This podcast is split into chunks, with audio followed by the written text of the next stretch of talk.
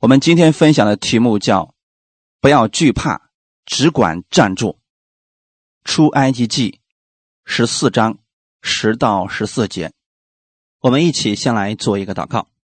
天父，感谢赞美你，你给我预备这么美好的时间，我们众儿女一起聚集在你的面前，向你来发出呼求，向你来发出祷告。我相信你将这个时间已经分别为圣，在这个特殊的主日当中。我们一起来敬拜我们的神，透过他的话语，让我们每一个人在他的话语当中得着力量。你亲自保守我们今天的这段时间，使我们每一个寻求你的人，我们在你这里都能得着益处。我们在任何环境当中，借着你的话语，不再惧怕。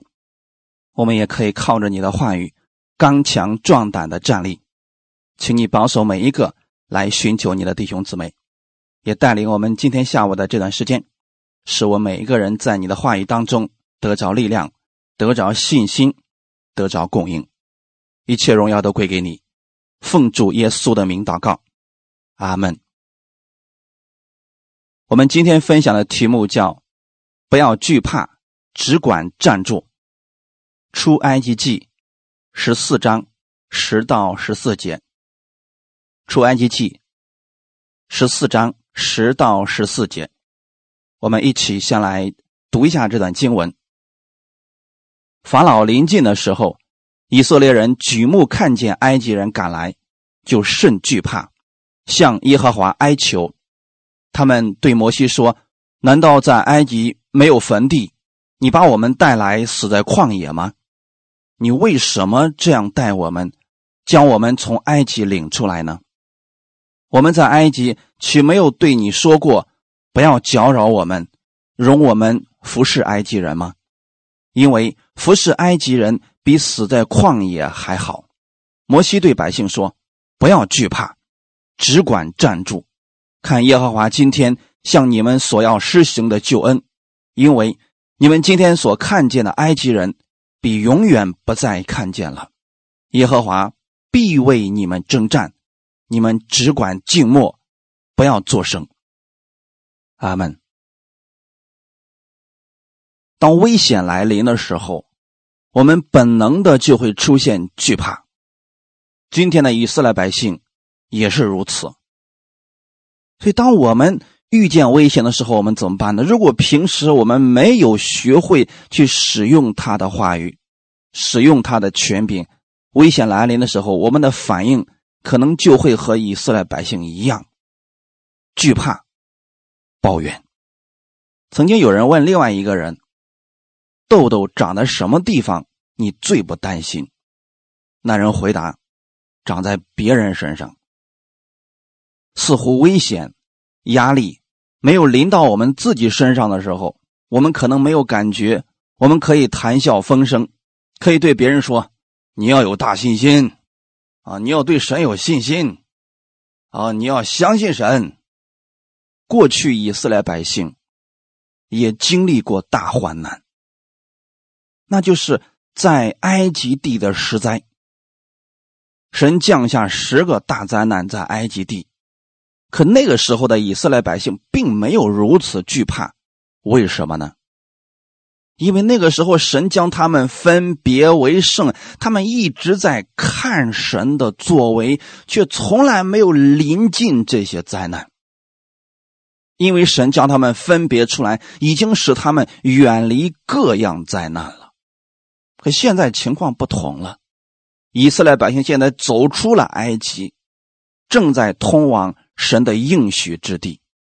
可能以色列百姓以为神大能的手。救他们出了埃及，就不会再遇到任何危险和患难。我相信这恐怕也是许多基督徒想不明白的地方。我们已经在恩典之下了，我们已经在新约之下了。耶稣在十字架上已经给我们成就了一切，可为什么我还遇到了这些患难呢？我还遇到了这些艰难呢？为什么神不阻挡这些危险呢？许多人可能想不明白，就会不停的去问为什么。那我想，如果现在你去看一看以色列百姓，他们心中一定有和你一样的想法。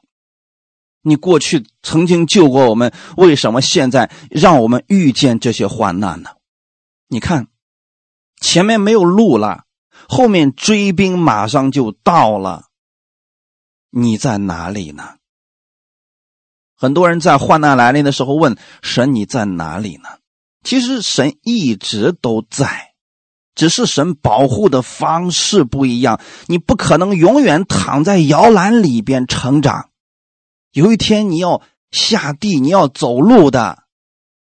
难道你说你走路摔倒了，那是神没有看顾你吗？不是，神扶持的方式不一样罢了。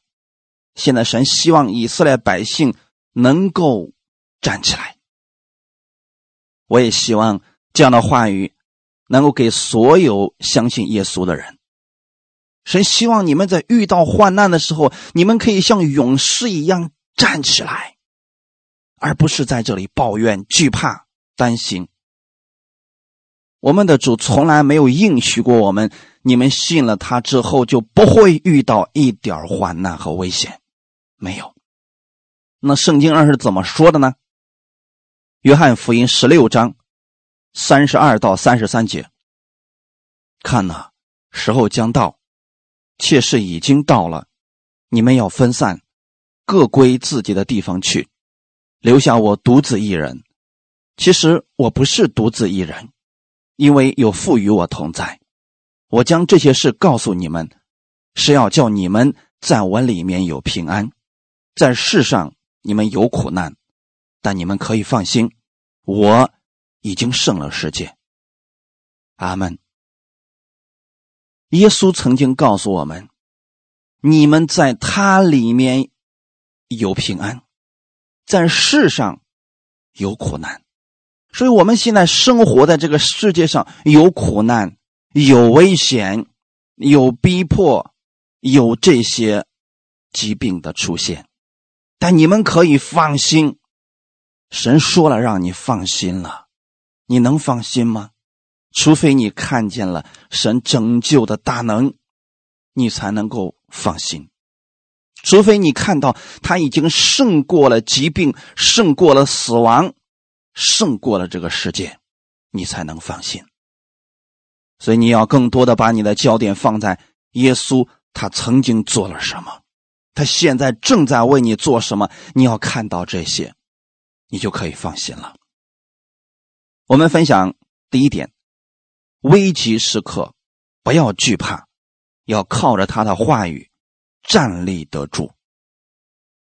以色列百姓因为刚刚认识这位神时间不久，他们虽然知道神的大能，也亲眼见过神赐下灾难拯救了他们，可是他们在生活当中并不会去依靠神。对于这次。突如其来的危险，他们本能的反应就是惧怕、惊惶、抱怨。我们看这段经文，《出埃及记》十四章第十节：法老临近的时候，以色列人举目看见埃及人赶来，就甚惧怕，向耶和华哀求。你们看见了什么？法老带着军队杀过来了，以色列百姓举目看见埃及人，他却没有看见神的大能过去是怎么样救他们的。你今天看见了吗？如果你只是看到的是疫情，你看到的只是危险，看到的只是压力，你就会惧怕。那危急时刻，你要看到神的大能。以色列百姓知道神的存在，可是他们向神是哀求。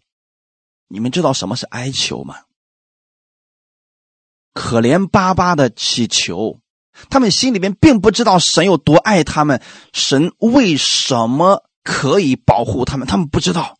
他们以为我行为不好，所以我要发出点可怜的声音，让神的心能够软下来，现在能够帮我击退埃及法老的军队。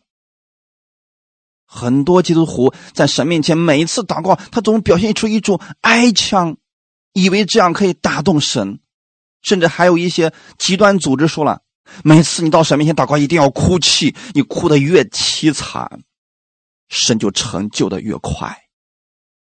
当时的以色列百姓是这样的一种心理，他们向神哀求。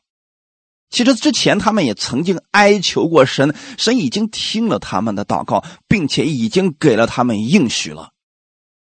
出埃及记第二章二十三到二十五节。出埃及记第二章二十三到二十五节。过了多年，埃及王死了，以色列人因做苦工就叹息哀求，他们的哀声达于神。神听见他们的哀声，就纪念他与亚伯拉罕、以撒、雅各所立的约。神看顾以色列人，也知道他们的苦情。你们看见了吗？圣经上说的非常的清楚。以色列百姓因为做苦工，他们向神哀求，也是哀求。那个时候，他们是因为身体上、心理上双重的折磨，所以他们苦苦的向神哀求。这个哀声达到神面前了，神听见了。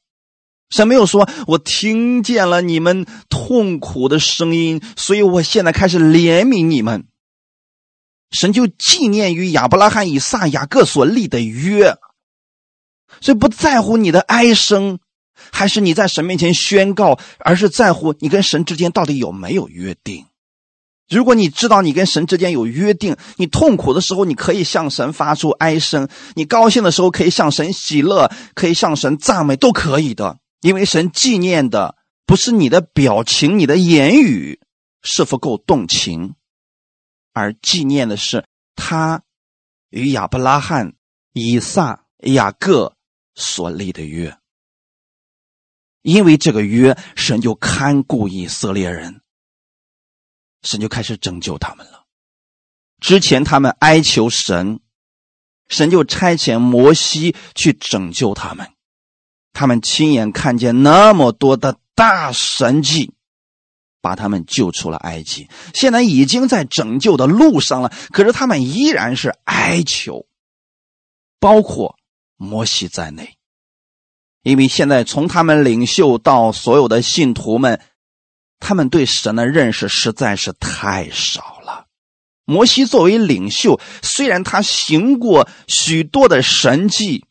他现在虽然在安慰以色列百姓不要惧怕，可是他心里边也是挺害怕的。他也在哀求神。我们来看一下《出埃及记》十四章十五到十六节。耶和华对摩西说：“你为什么向我哀求呢？你吩咐以色列人往前走，你举手向海伸杖，把水分开。”以色列人要下海中走干地，神没有同情摩西，没有夸奖摩西啊，你好有爱心呐！啊，你好没有信心，没有没有夸奖他，也没有去贬低他。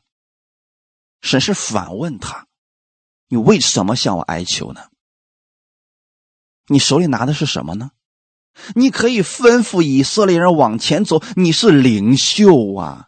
如果连你都哀求，那下面的人的希望在哪里呢？如果作为领袖你都站立不住，下面人怎么可能会有信心呢？再说，神已经把能力给他了，他却不会使用。可能过去的时候，他只是在环境面前，在埃及法老面前使用，可现在人家来真格的啦。前面没有路，后面军队马上就到了。这对摩西来说也是一次极大的挑战。就像一些基督徒一样，他们可能曾经经历过啊，我为这个啊一些人感冒了、头疼啦、呃胳膊腿疼了，我给他一祷告就好了。可现在我面临的是一个癌症患者，我现在面临到的是一个巨大的疫情，这怎么办呢？这就像红海一样，现在我怎么办？这是一，这是一个海呀。我有什么能力？我也不能飞过去。所以摩西这个时候，他对神的认识也太少了。虽然他曾经行过神迹，可是他需要对神有更多的认识。我希望我们各位家人，你们听到所谓的对我们的耶稣有更多的认识，不要停留在过去的那点神迹，曾经做过什么而沾沾自喜，也不要因为现在的巨大的环境压力你就灰心。你要更多的去认识你的神。神已经把权柄给摩西了，可能现在他生命受到了威胁，摩西这时候也不知道怎么办了。我们看一下，在他拯救以色列百姓之前，神曾经就对他说过一些话语。我们来看三段经文，第一段经文，出埃及记第四章第二节，出埃及记第四章第二节，耶和华对摩西说。你手里是什么？他说是杖。那是第一次的时候，神见了摩西。神问他说：“你手里是什么？”他说是杖。神说：“好，把你的杖放在地上。”他把杖往地上一丢，结果变成了蛇。神说：“拿住它的尾巴。”你就想想看，你拿住蛇的尾巴，那不是找死吗？那肯定咬你啊！那是神对他说的话，所以他听了神的话语，拿住了蛇的尾巴，不单自己没有受伤，那条蛇就重新变成了杖。感谢主，这是个好事情。所以对神的话语不要怀疑，神说拿住他的尾巴，你就拿住他的尾巴就好了。你只需要去听神的话语，忘记这个世界上的一些理论吧。神只要亲自对你所讲的，你就相信就可以了。出埃及记第四章十七节，神此时此刻对摩西说了另外一些话语：“你手里要拿着杖，好行神迹。”说的够清楚吗？过去的时候，摩西拿着这根杖是放羊的，是击退旷野里边的野兽的。现在神说，拿着它实行神迹，拿着它。带领我的百姓出埃及，说的多清楚啊！拿着这个杖去行神迹，那弟兄姊妹，你们知道吗？当你们举起手奉主耶稣的名去祷告的时候，这就是你的那根杖。神也对你说：“拿着这根杖，好行神迹。”你记住了吗？第三节经文，出埃及记第四章二十节。摩西就带着妻子和两个儿子，叫他们骑上驴，回埃及地去。摩西手里拿着神的杖，这是重点。重点，此时此刻，神看来那根杖已经发生了变化，因为他在神面前走了一圈，摩西的那根牧羊的杖已经发生了变化。现在，那是神的杖。那代表着权柄，代表着能力，更代表着神的供应与同在。所以你知道吗？当你奉主耶稣的名去祷告、去宣告、去医治、去发出信心的话语的时候，那代表神与你同在。神要借着这个杖，让你看见神迹。这是神对以色列百姓的应许，这是神对摩西的嘱托。如果我们常常记得神的应许，并且使用他的话语，危急时刻我们就会相信神比一切环境都大，他必能带领我们得胜。这也就是为什么我常提醒大家，平时在小事上要学习。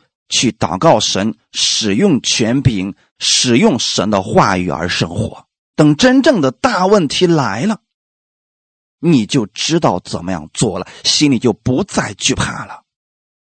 等真正的问题来了，你就可以像平时一样去使用他的应许了。可很多人不以为然，说：“哎，你讲这个太简单了，那东西我知道。”可是他们从来不使用。他说：“等我遇到大问题的时候，我再使用吧。等真正的大问题来了，他们就会像以色列百姓一样，忘了，就会惧怕、慌乱，甚至抱怨。神这个时候对摩西说：‘你举手向海伸杖，把水分开。’神只是重复了他过去给他那一些权柄而已，没有给摩西新的鼓励方法，只是让他对自己过去给摩西的话去使用罢了。其实就是让摩西对着环境去祷告。我们一起来看一下发生了什么事情。出埃及记十四章十九到二十二节，在以色列营前行走神的使者转到他们后边去，云柱也从他们前面转到他们后边立住，在埃及营和以色列营中间有云柱。一边黑暗，一边发光，中夜两下不得相近。摩西向海伸杖，耶和华便用大东风使海水一夜退去，水便分开，海就成了干地。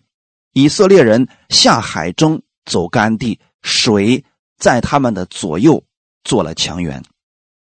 环境看起来非常糟糕，埃及的军队已经临近了。人家人多，训练有素。再看看这群以色列百姓，手中没有武器，就这么点人。可是发生了奇迹般的变化的是什么呢？埃及的军队虽然强大，却伤不了以色列百姓，因为他们仍然在神的保护之下。神使用云柱和火柱阻挡了埃及的军队。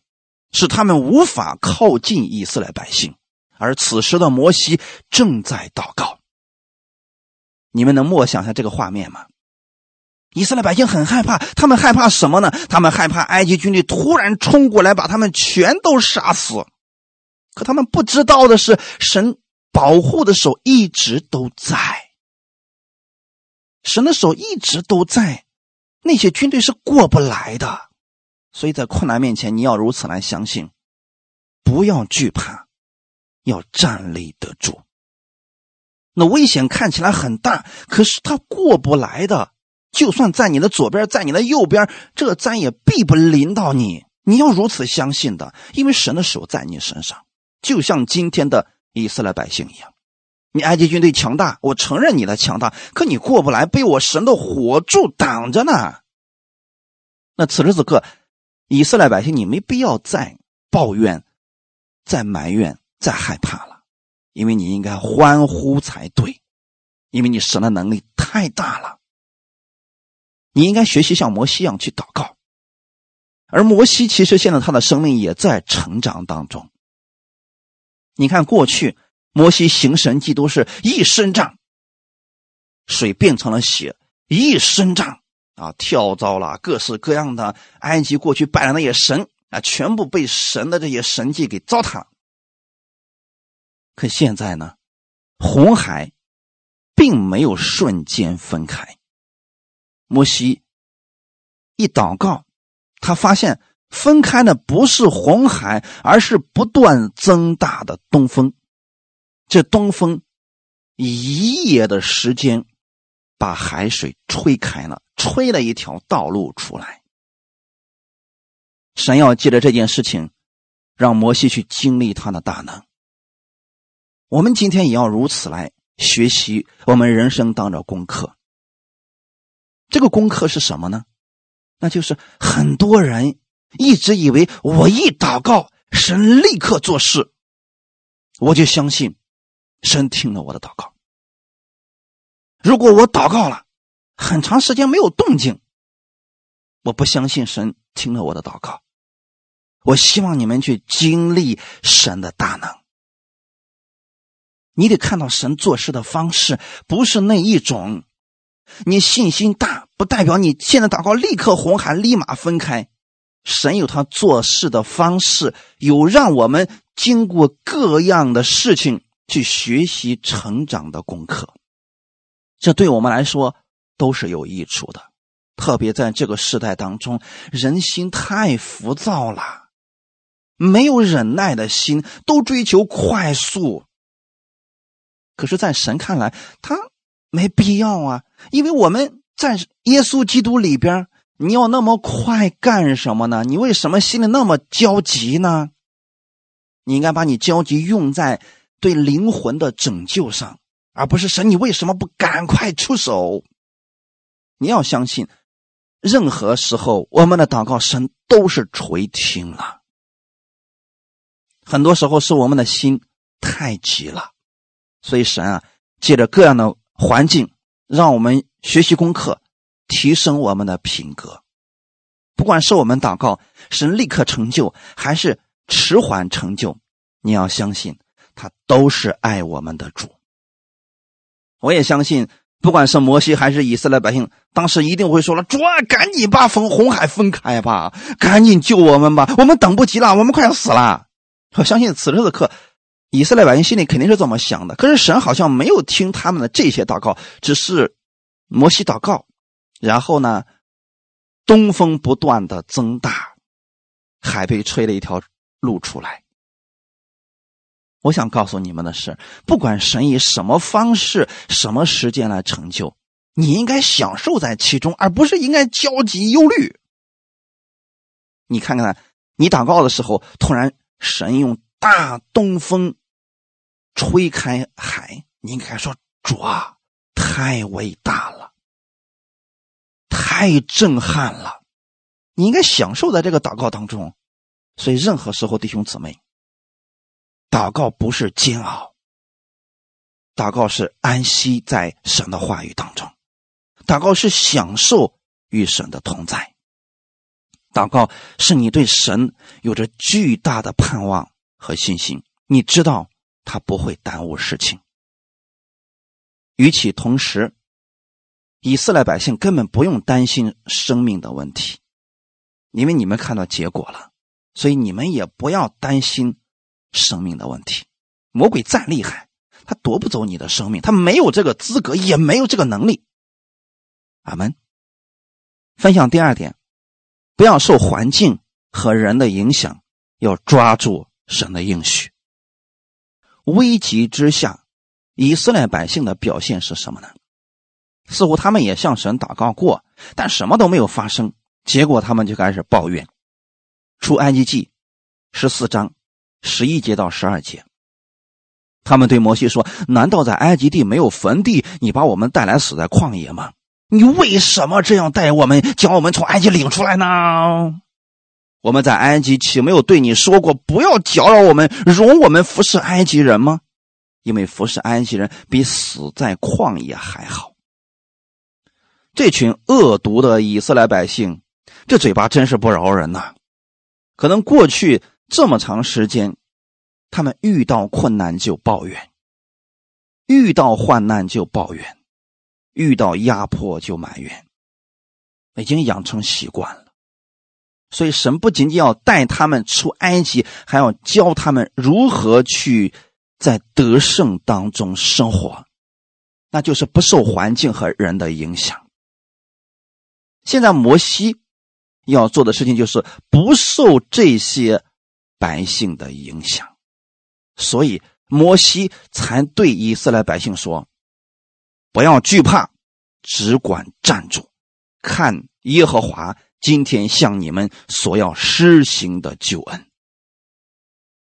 你们只管静默，不要作声，耶和华必为你们征战。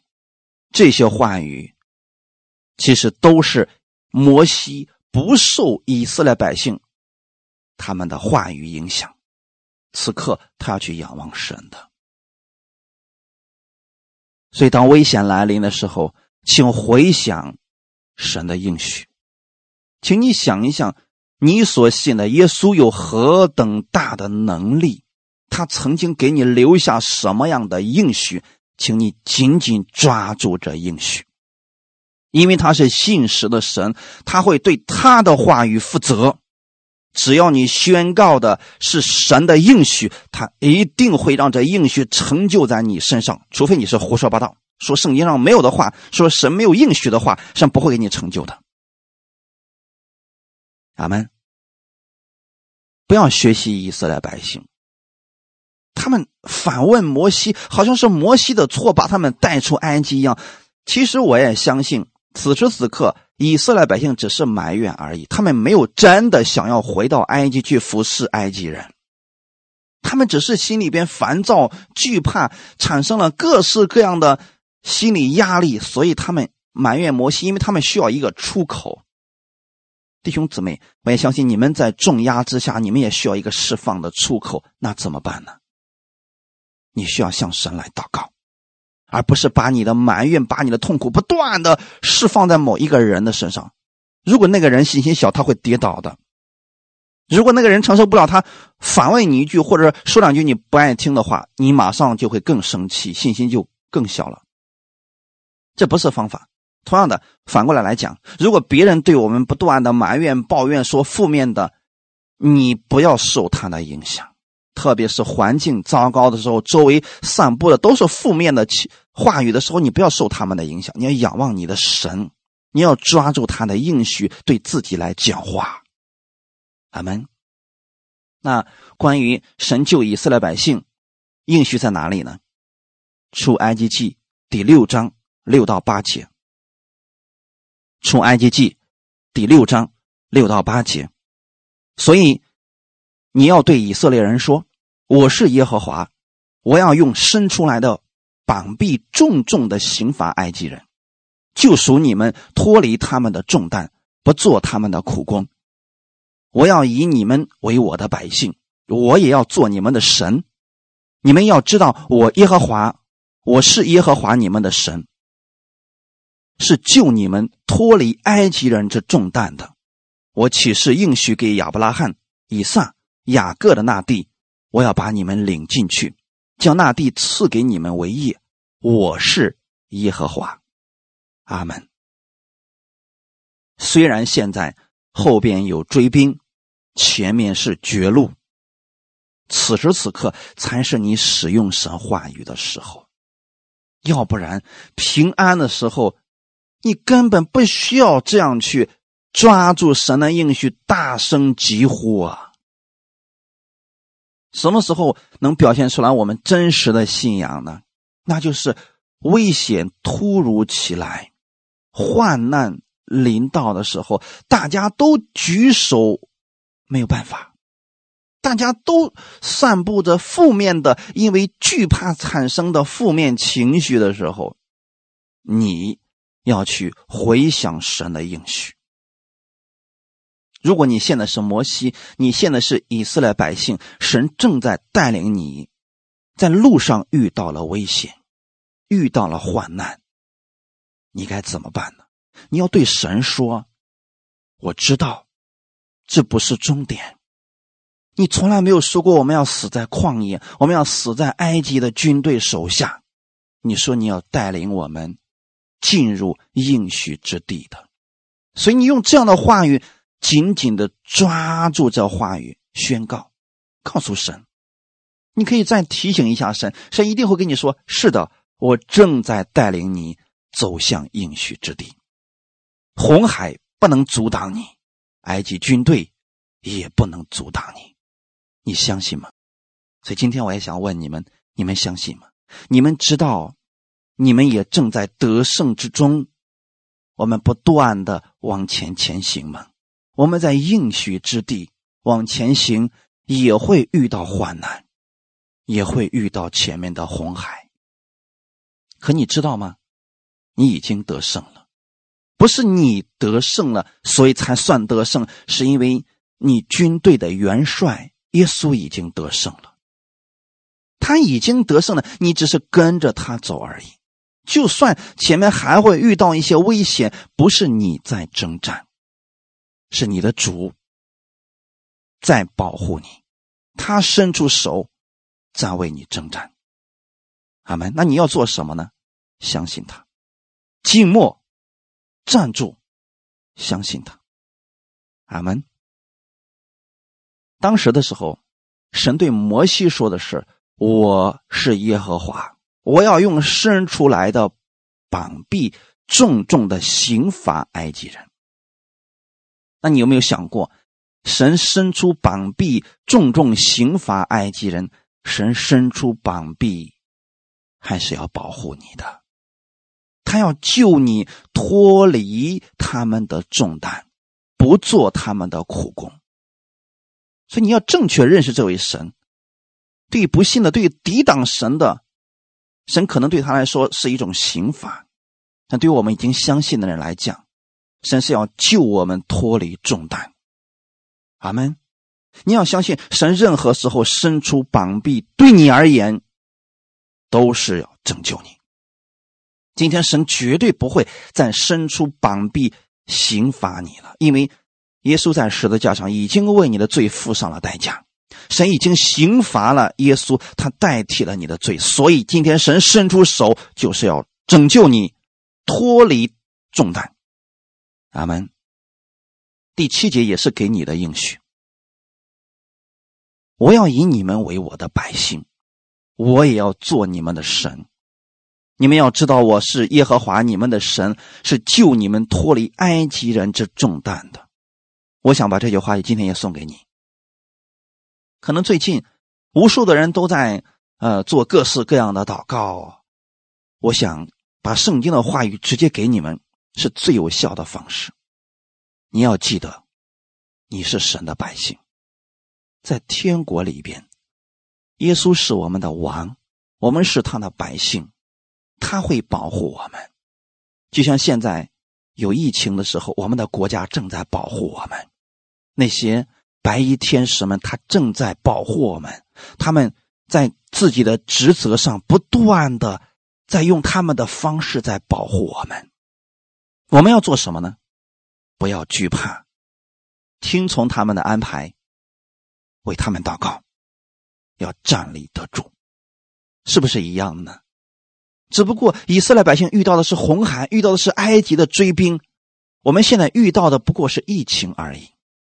可是我们的国家现在正在保护我们。那你有没有想过，以色列百姓他们如果看到了那位创造天地的神正在保护他们，他们就不再惧怕了。环境依然在。但是他心里面已经得安息了，已经知道这环境没有问题，因为他的神掌管着环境，神的手依然在保护他们，他们是神的百姓，所以神会供应他们，会保护他们，会伸出臂膀来拯救他们。你知道为什么我们要承认他是我们的主吗？主就是。他说什么，我们相信什么。我们遇到危险了，他会保护我们，他会供应我们，在任何时候，我们的一切都是他的。这就是我们称主的原因。阿门。所以我希望，在这个特殊的时期，你们要知道，你们是神的百姓，他是你的神，耶稣是你的主。你们要知道，耶和华是你们的神，你知道吗？以色列百姓好像忘记了，他们不知道了。你知道，耶稣是你的主吗？你知道，神是要救你脱离各样重担的吗？无论是你身体上的重担、疾病，或者说心理上的重担、压力，神都是要来救你脱离这些重担的。为什么呢？第八节也告诉我们原因了，因为他。应许给亚伯拉罕、以撒、雅各，跟他们之间立有约定。这个约定就是：我要带你的后裔进迦南地，我要将那地赐给他们为业。这是神跟他们的祖宗所立的约定。那你知道吗？神跟耶稣之间也立了一个约，这个约跟我们有关系，那叫血约，十字架之约。那些日子以后，神说：“我不再纪念他们的罪愆和他们的过犯了。”为什么呢？就是因为那个约已经生效了，所以神今天不会伸出手来刑罚你，他反而要保护你，他反而要垂听你的祷告。无论你们求的是什么，只要信是得着的，就必会得着。你们过去从来没有。奉主的名求过什么？如今你们求就必得着，叫你们的心可以得着喜乐。你知道我们有无数的应许可以去使用吗？那就是因为神曾经给我们这样的应许了。这些应许不是我们行为好换来的，而是耶稣给我们的。这个应许到至今为止是有效的。你知道了这些应许，你就不再惧怕了，因为你不是看环境有多糟糕，你不是看别人口里说的是什么，你要看的是神的应许。你只要看到了神的应许，抓住其中一个，你就不再惧怕了。不但你不惧怕，你反而还能去安慰你周围的人。哈利路亚！看一段经文，《马太福音》十四章二十四到二十七节，《马太福音》十四章二十四到二十七节。那时船在海中，因风不顺。被浪摇撼，夜里四更天，耶稣在海面上走，往门徒那里去。门徒看见他在海面上走，就惊慌了，说是个鬼怪，便害怕，喊叫起来。耶稣连忙对他们说：“你们放心，是我，不要怕。”弟兄姊妹，你们知道吗？不要怕，不要惧怕，这个词在圣经。无论是旧约还是新约当中，反复不断的出现，因为神知道我们的内心，我们的主知道我们在遇到危险，特别是在遇到患难的时候，我们会惧怕，所以神说不要怕。耶稣复活之后，门徒们很害怕，他们聚在一块祷告，仍然没有办法去掉内心的害怕。耶稣进到他们中间说：“平安，不要怕。”弟兄姊妹，你知道吗？神为什么可以说不要怕？因为他已经胜过了这个世界，他已经从死里复活了。就像今天的疾病来讲，人们怕不是因为这个疾病的本身，而是这个疾病他们没有办法战胜，会带来死亡。人们害怕的是死亡。可是耶稣说：“我战胜死亡了，所以你们不要怕。我胜过环境了，所以你们不要怕。”另外，人们害怕的原因是因为对未来的事情、对未知的事情，人们无法把控。就像现在一样，我们都不知道我们征战的对手在哪里，他在空气当中，我们看不见他。就像现在的门徒一样，他们看到海面上有个东西过来了，以为是个鬼怪，便害怕喊叫起来。你们知道吗？人。对自己无法把控的事情，心里会产生极大的惧怕，因为他不知道这个事情会如何来发展。可你不一样，你手中有杖，你有可以依靠的神，他是你的盼望，他是你的主。你无论遇到什么事情，你可以来到他面前，向他来祷告。我相信神今天也会对你说：“不要怕，是我。”你们放心，耶稣经常对人说这样的话语。今天我要把这样的话语送给你。你们放心，是我，不要怕。阿门。我们心里不害怕了，我们充满了神的应许，并且相信这应许就在我的身上，我们才能去安慰我们周围的人，也告诉他们不要怕，要相信我们的国家。要相信我们的白衣天使，要相信我们的神，他不会丢下我们的。我们现在只要做的事情就是静默，看神如何为我们征战。阿门。所以你们要学习，像摩西对以色列百姓所说的话语一样：耶和华必为你们征战。很多人可能问我说：“为什么会发生这样的事情？这不是神赐下来。”首先，我要告诉你们答案。也许是因为人的无知造成了这样一个严重的后果，但是不重要。问题怎么来的，现在已经不重要了。重要的是我们怎么样在这环境当中站立得住。不要学习以色列百姓啊！你为什么把我们带出来？难道埃及没有坟地，让我们死在旷野吗？啊，我们回去服侍埃及人，不比这个更好吗？啊，你不要这样。你要思想神的应许，神要彻底的解决你的这些大麻烦，同时神要提升你的信心，因为你过了红海以后，你的生活就不再一样了。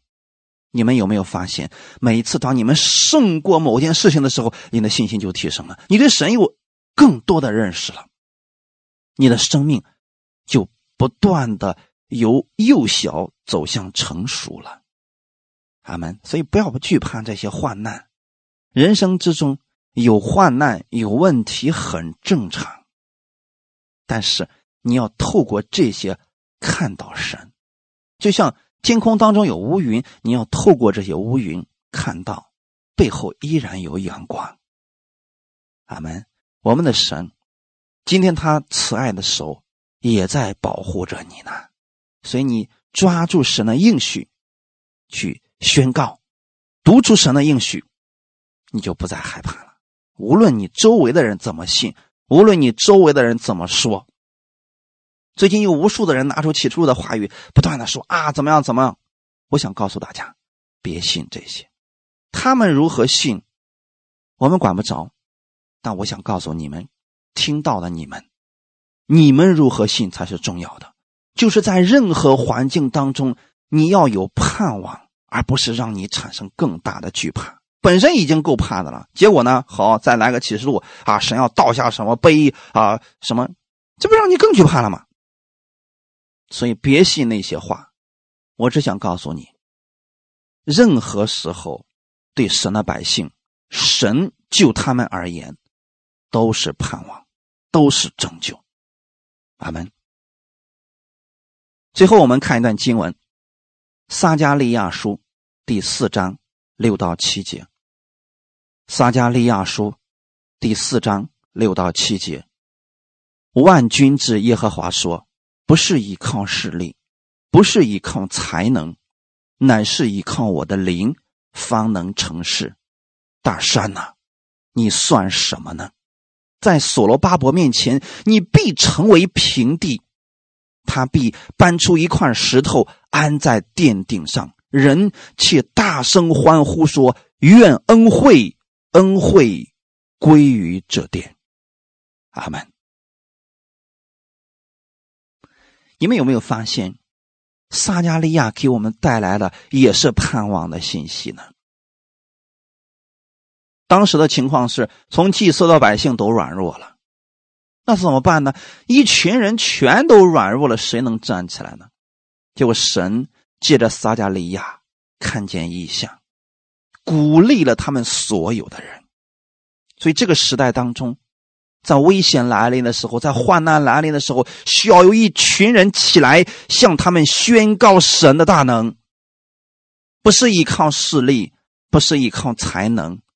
你有有没有发现，在那疫情面前，势力没有用，那你依靠什么呢？依靠神的灵，让神给你启示，让神给你智慧。阿利路亚！如果你都软弱了，你的才能对你来说能起什么作用呢？所以这里的才能指的是，别人跌倒了、软弱了，你去给他讲一大堆大道理，这个大道理帮不了他的。此时此刻，大家明白了吗？不是依靠势力。不管你是什么头衔，你曾经做过什么，在人软弱的时候，这些没有用的呀。他们需要什么呢？需要神的安慰，需要神的应许。所以依靠神的灵，方能成事。圣灵给他们意象，让他们看到了神正在为他们做什么。然后所罗巴伯站起来了。神让所所罗巴伯看到那些大山不算什么，那些危险不算什么，你可以举手来祷告。所以把这句话送给大家：大山呢，你算什么呢？在我们的神面前，你必成为平地。阿门。大山呢，你算什么呢？在我们的耶稣面前，你必成为平地。哈利路亚！使用这个话语。使用这个应许吧，因为这个问题，这个患难一定会被我们神胜过，我们也会跟着我们的神胜过这些问题。等那一天的时候，我们大声欢呼，恩惠恩惠归于这点。阿门，哈利路亚。所以我想告诉大家，别看现在的环境有多么的糟糕，你要。大声欢呼！你要看到神已经得胜了，战胜这个困难是迟早的问题，它根本就不算什么。阿门。如果你愿意可以举手为他们祷告，为这些所有正在战斗一线的人来祷告，让神赐给他们智慧，也保护他们。因为神使用各式各样的人解决问题，阿门。这就是神的方式。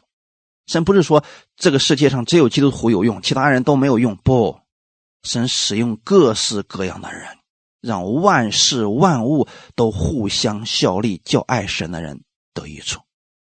所以你要大声欢呼，相信你神的拯救。你在困难面前，对着这个疾病，对着这个病毒，对着这个问题和大山，你要说你算什么？在我的主耶稣面前，你必成为平地。我现在就看着红海如何分开，我现在就看着这大山如何被夷为平地，我现在就看着这个美好的结局来到。阿门。那一天你也一定会说恩惠，恩惠，神的恩典来到了，神的恩典。在这殿里边，我今天想告诉你，神的恩典先在你的心里，先在你的口里，然后你的眼睛就看见了。阿门。我们一起来祷告。天父，感谢赞美你，感谢你借着这样的话语，也来鼓励我们，安慰我们。任何的困难，任何的压力，大不过你。所以在任何患难面前，我们学习像以色列百姓一样站立得住，像摩西一样站立得住。我知道是你在为我们征战，我们不再发出那些负面的、糟糕的声音。我要对我的大山说：“你算什么？”我要对这个疾病说：“你算什么？”在我的主面前，你必会移成平地。哈利路亚！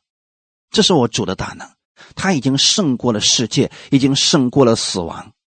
他要让我在生活当中每一天都靠着他的应许得胜。我愿意抓住他的应许而生活。我相信我的主是爱我的，他依然在保护着我。我期待看到这神迹的发生，并且我知道。神手一路会保护我，阿门。感谢赞美你，奉主耶稣的名祷告，阿门。神祝福大家。